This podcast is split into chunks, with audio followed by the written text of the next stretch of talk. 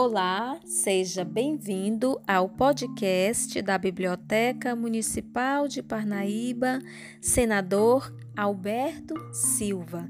Eu sou a professora Rejane Moura e hoje apresentando o oitavo episódio da nossa contação de história com as lendas da cidade de Parnaíba, em homenagem ao aniversário da cidade, dia 14 de agosto.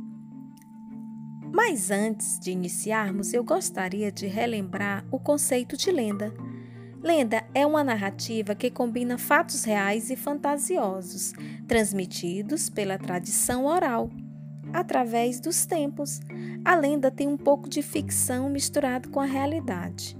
Então, esta lenda que contarei para vocês é de origem indígena e os índios tremembés foram os primeiros habitantes daqui da nossa querida Parnaíba, a cidade do litoral do Piauí. E aí, você está pronto para ouvir mais uma história? Fique à vontade.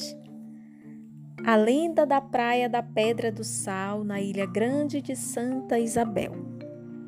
Duas tribos disputavam as terras próximas da praia de Atalaia, os Ararás e os Cariris.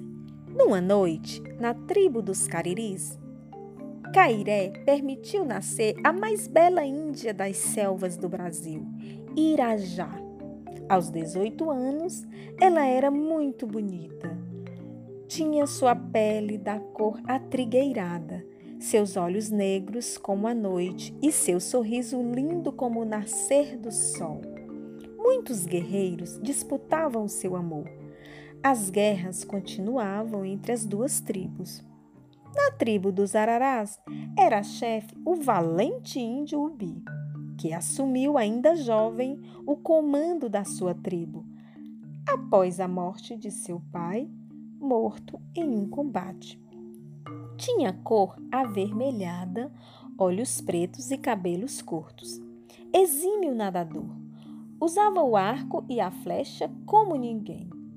Certo dia, Irajá saiu logo cedo, antes do sol raiar, à procura de um belo lugar às margens do rio Igaraçu para o seu banho matinal.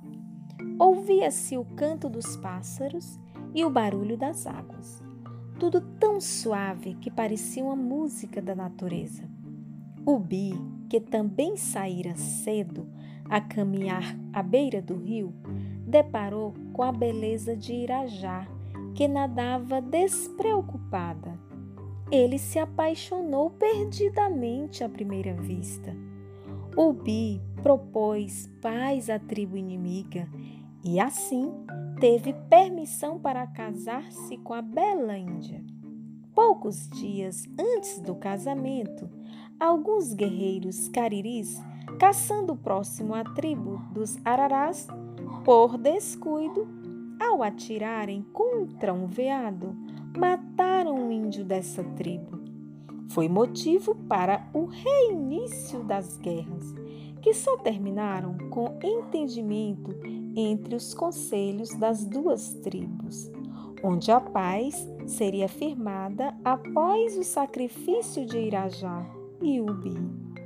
Então, ambos foram amarrados num tronco, rodeados de galhos secos, para serem queimados vivos.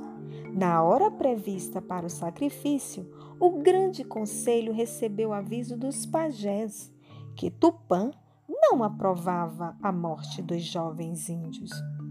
Com a luz de um grande raio e o estrondo de um trovão, choveu torrencialmente.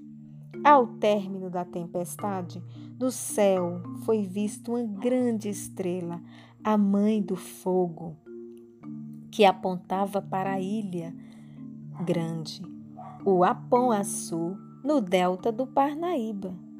Os pajés recomendaram que as duas tribos seguissem rumo ao litoral indicado pela estrela e acampassem em paz, pois ali era um paraíso.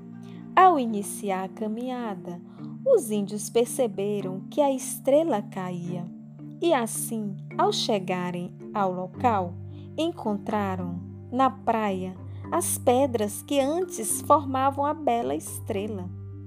Logo depois, a paz foi reafirmada e o Mi, o Bi assumiu o comando das tribos. O chefe índio traçou na areia a disposição de cada oca para que a taba tivesse a frente para o mar. Cercados de muita paixão, Ubi e Irajá casaram-se com quatro dias de danças e foram felizes. Nas noites de luar, amavam-se sobre os rochedos da bela praia.